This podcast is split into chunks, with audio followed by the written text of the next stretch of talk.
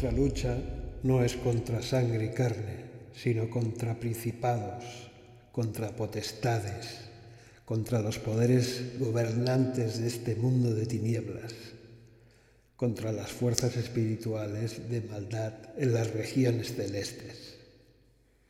Efesios 6:12 El enemigo. Decenas de canales en YouTube y páginas web nos revelan a diario y en todos los idiomas toda clase de conspiraciones. Hay conspiraciones de todos los colores y para todos los gustos. Pero nadie habla de él, de Nemesis el adversario, tu enemigo.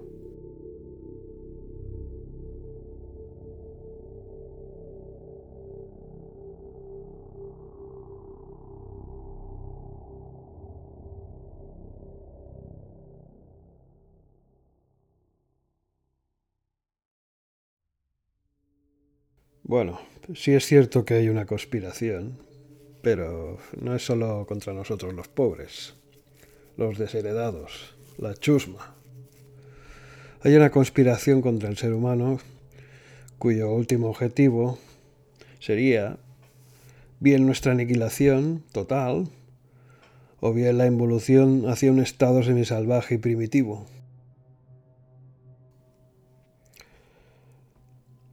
El enfoque que hacen la mayoría de los voceros de Internet para esta cuestión es superficial e infantil a mi modo de ver. Todo empezó hace mucho tiempo, tal vez miles, tal vez millones de años. No lo sé. Hay algunos indicios, algunas pistas y hallazgos nos sugieren que el hombre ha tenido otros inicios, que hubo al menos otra civilización anterior a la nuestra. Y me refiero a esos extraños objetos denominados opars, o en castellano, objetos fuera de su tiempo. El verdadero enemigo, nuestro Nemesis, no son ciertas agencias gubernamentales, organizaciones secretas o gobiernos en la sombra. Eh, no digo que no existan, tampoco que no estén tramando algo contra algunos o muchos de nosotros, pero aunque pudiésemos neutralizar o desmantelar tales organizaciones, el verdadero problema, el origen, seguiría estando ahí, oculto, y esperando una nueva oportunidad. Según mi hipótesis, estas agencias y organizaciones son siervos de Nemesis. Es cierto, hay gente mala.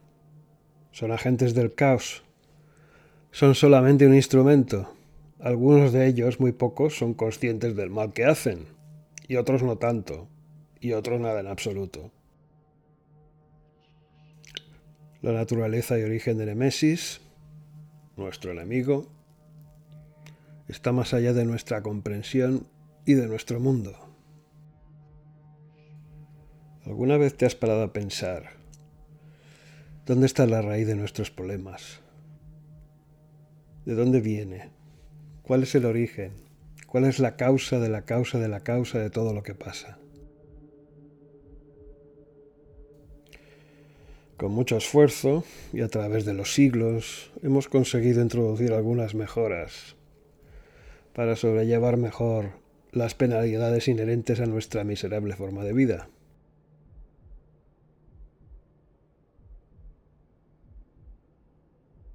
De la tecnología, de la ley, de nuestras instituciones, tratamos de minimizar el caos que nos rodea y la entropía que nosotros mismos nos generamos. A poco que observes el mundo, tu país, tu entorno inmediato, seguramente habrás comprobado que hay dos fuerzas opuestas que se manifiestan a distintos niveles y de formas diversas. Una de esas fuerzas, la positiva, nos aporta inspiración, conocimiento, compasión, amistad, amor, es decir, todo lo bueno que podemos ver y sentir y tocar a nuestro alrededor y dentro de nosotros mismos. Todas esas cosas maravillosas son regalos. Sí, regalos. Nos han sido dados de forma gratuita. Gratis deberíamos recibirlos, gratis deberíamos poder utilizarlos y gratis deberíamos poder otorgarlos o transmitirlos a los demás.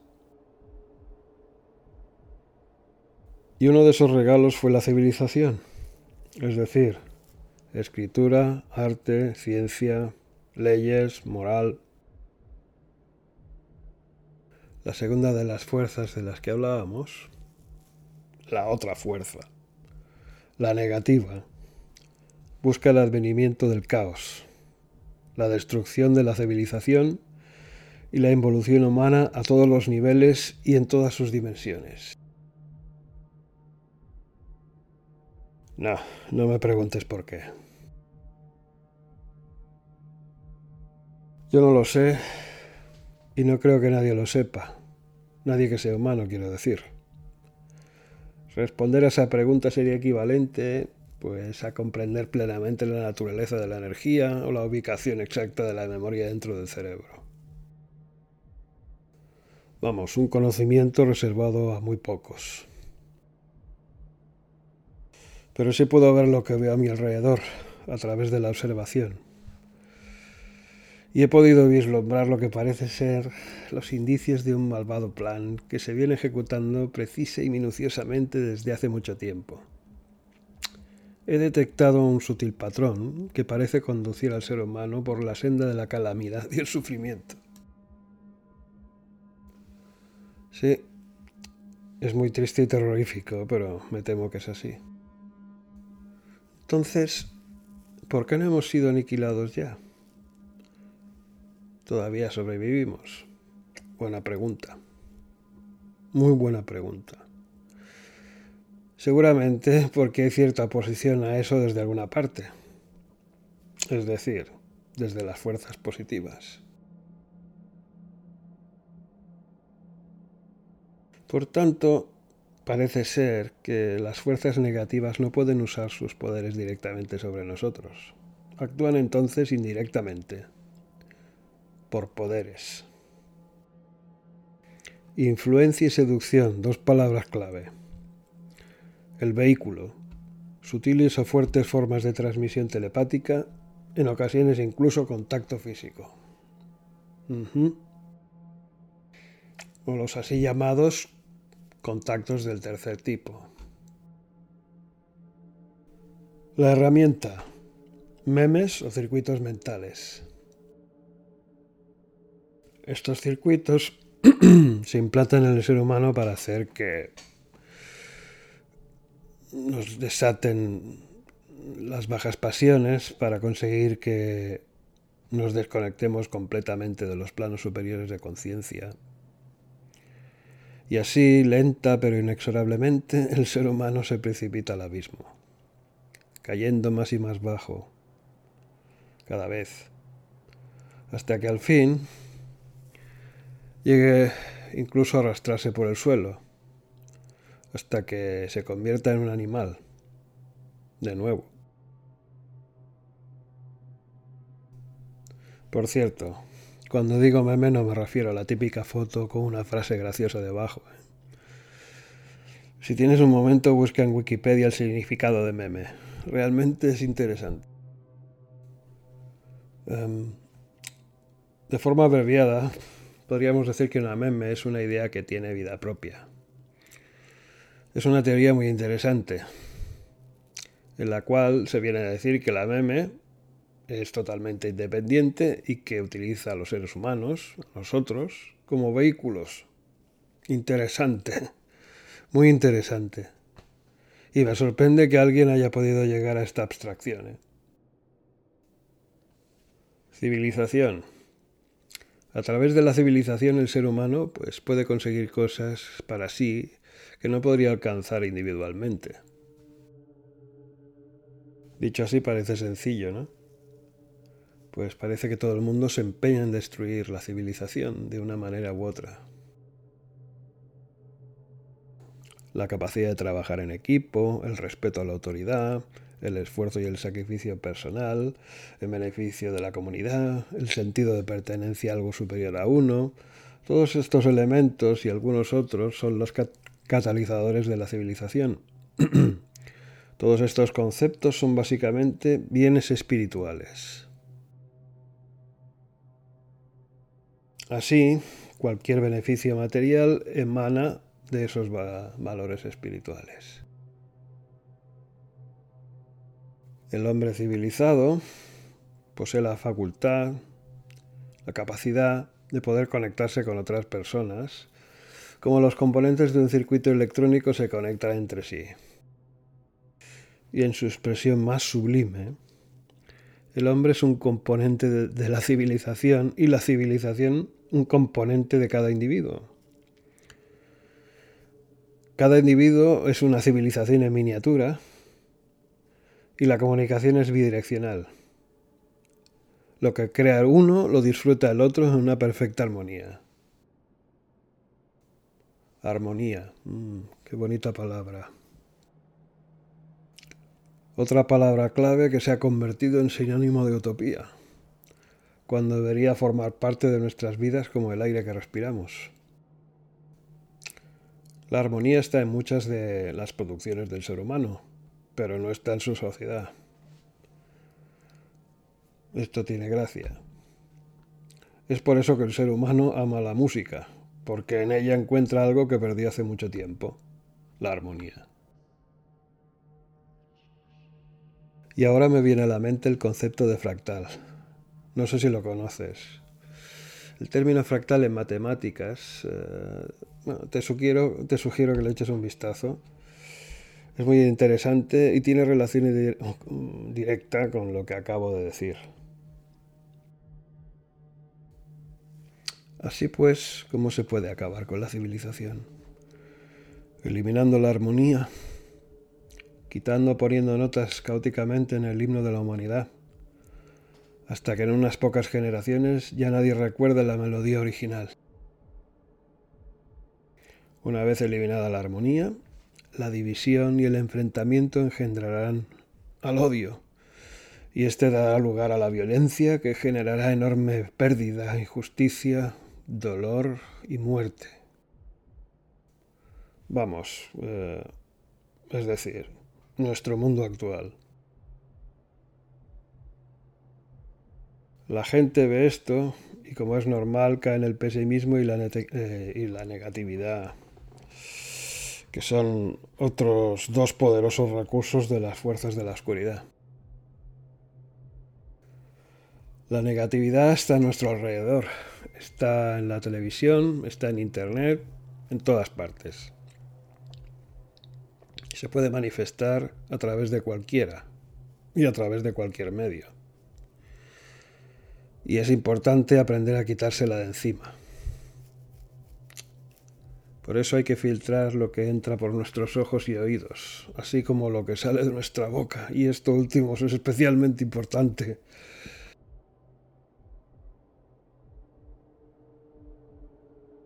Nuestros pensamientos y sentimientos también deberían ser objeto de riguroso escrutinio. Los pensamientos y sentimientos no son tan privados como a muchos les gusta pensar. En futuros podcasts voy a abundar más en eso.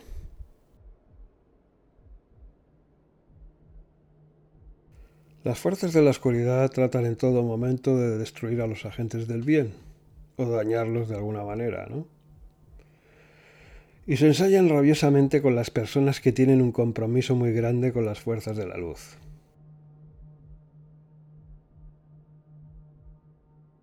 ¿Cómo se pueden producir tales ataques? Pues es complicado de explicar, pero usaré un ejemplo de la vida cotidiana para ilustrar ese punto. Imaginemos que una persona está realizando algo eh, extraordinariamente positivo y no me refiero a desarrollar un cohete como Elon Musk eh, ha hecho para lanzar satélites al espacio exterior. Eso es algo bueno, que tiene implicaciones positivas, sin duda. Cuando me refiero a hacer algo bueno, me refiero a algo que cambia la dinámica social imperante, algo que elimina la entropía, cuando haces algo que realmente elimina el mal, pues es entonces cuando podrías estar bajo el punto de mira de esas energías o seres malignos. Volviendo a nuestro ejemplo, pongamos el caso de que una persona consigue hacer eso concretamente. Lo vamos a llamar Miguel. Un día cualquiera, Miguel va paseando por la calle cuando de pronto, a unas decenas de metros de él, hay una banda de delincuentes que están hablando entre ellos. De repente, uno de esos delincuentes se fija en Miguel, sin motivo alguno porque Miguel es un hombre muy corriente, que pasaría desapercibido en cualquier sitio. Se viste como cualquier otra persona, su corte de pelo es absolutamente normal, no presenta ningún rasgo o característica que pueda llamar la atención. La diferencia de Miguel con respecto a otros seres humanos no es visible para cualquiera. Pero para este delincuente de poca monta, al que vamos a llamar huésped. De repente, y sin saber por qué, siente una enorme antipatía hacia Miguel y decide atacarle. No sabe por qué, pero no puede resistir el impulso. No puede resistir la tentación de atacar a Miguel. Luego y a través de una serie de desafortunadas y catastróficas coincidencias, entre comillas, Miguel resulta asesinado por el huésped. El huésped. El huésped.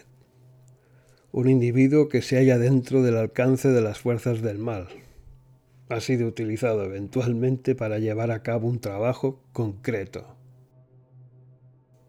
la policía, la gente, los medios de comunicación, sencillamente verán que fue un ataque fortuito de un delincuente habitual hacia una persona normal y corriente, como tantos casos hay, y se producen a diario. Pero el trasfondo, la verdad de la, de la historia, nunca trascenderá al público, porque somos ciegos, sordos y mudos. ¿Estudiaste en el colegio aquello de los vasos comunicantes? Si no es así o no te acuerdas, echa un vistazo en Wikipedia otra vez. Siguiendo la teoría de los vasos comunicantes, las ponzoñosas aguas del mal circulan allí por donde se pueden abrir paso. Es decir, estas fuerzas, en el ejemplo anterior, han utilizado los medios disponibles a su alrededor para llevar a cabo un ataque a una persona concreta. Y debido a esto, que, bueno, debido a que puede pasar en cualquier lugar, a cualquier hora y a través de cualquier huésped, podemos pensar pues que hay una red de individuos disponibles así como cierta organización e inteligencia detrás que controla todo el proceso. Y atención ahora, si la víctima sobrevive, en el próximo ataque volverá a ver el mismo brillo de ojos y la misma mueca maligna en la cara de un nuevo individuo atacante. Diferente huésped, misma intención, mismo resultado, mismo parásito. Esto que acabo de decir ocurre todos los días. Todos los días. En todas partes. Al igual que los policías, salvando las distancias y a una escala mucho más mundana, los ángeles encarnados también pueden morir en acto de servicio. Los casos más extremos de, posesión pues son los que hemos visto en algunas películas, en las que se dramatizan ciertos casos de una manera espectacular. Son las así llamadas posesiones demoníacas. Estos son los casos extremos. Y bueno, cuando se manifiestan de esta manera tan tremenda, eh, se pueden emprender acciones y tratar de ayudar a la víctima. Pero lo peor son los casos que permanecen ocultos. Estos son como cartuchos de dinamita listos para ser usados en cualquier momento. Vamos, es como la típica célula terrorista durmiente, pues igual.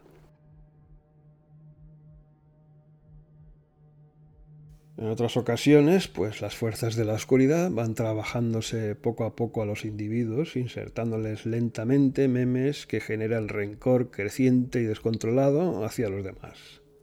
Hasta que finalmente, un día, estos huéspedes llevan a cabo algún tipo de acto terrible. Y esto lo podemos ver en la práctica a través de los tiroteos que se producen con demasiada frecuencia en los colegios y universidades de los Estados Unidos de América en la que, bueno, pues estas entidades han influido en determinados estudiantes, pues con los fatales, los fatales resultados que todos conocemos.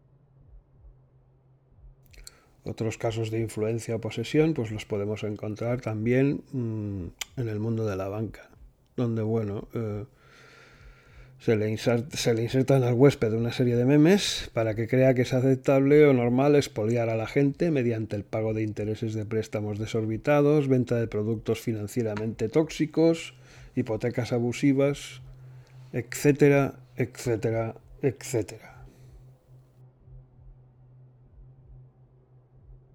Mm. Bueno, tú dirás, qué mal está todo, ¿no? Bueno, no obstante hay gente buena también que está luchando a todos los niveles. Pero como no podría ser de otra manera, hacen menos ruido y mucho más ruido que los malos. Mucho menos. Así entonces las cosas, pues ahora mismo está teniendo lugar una batalla terrible.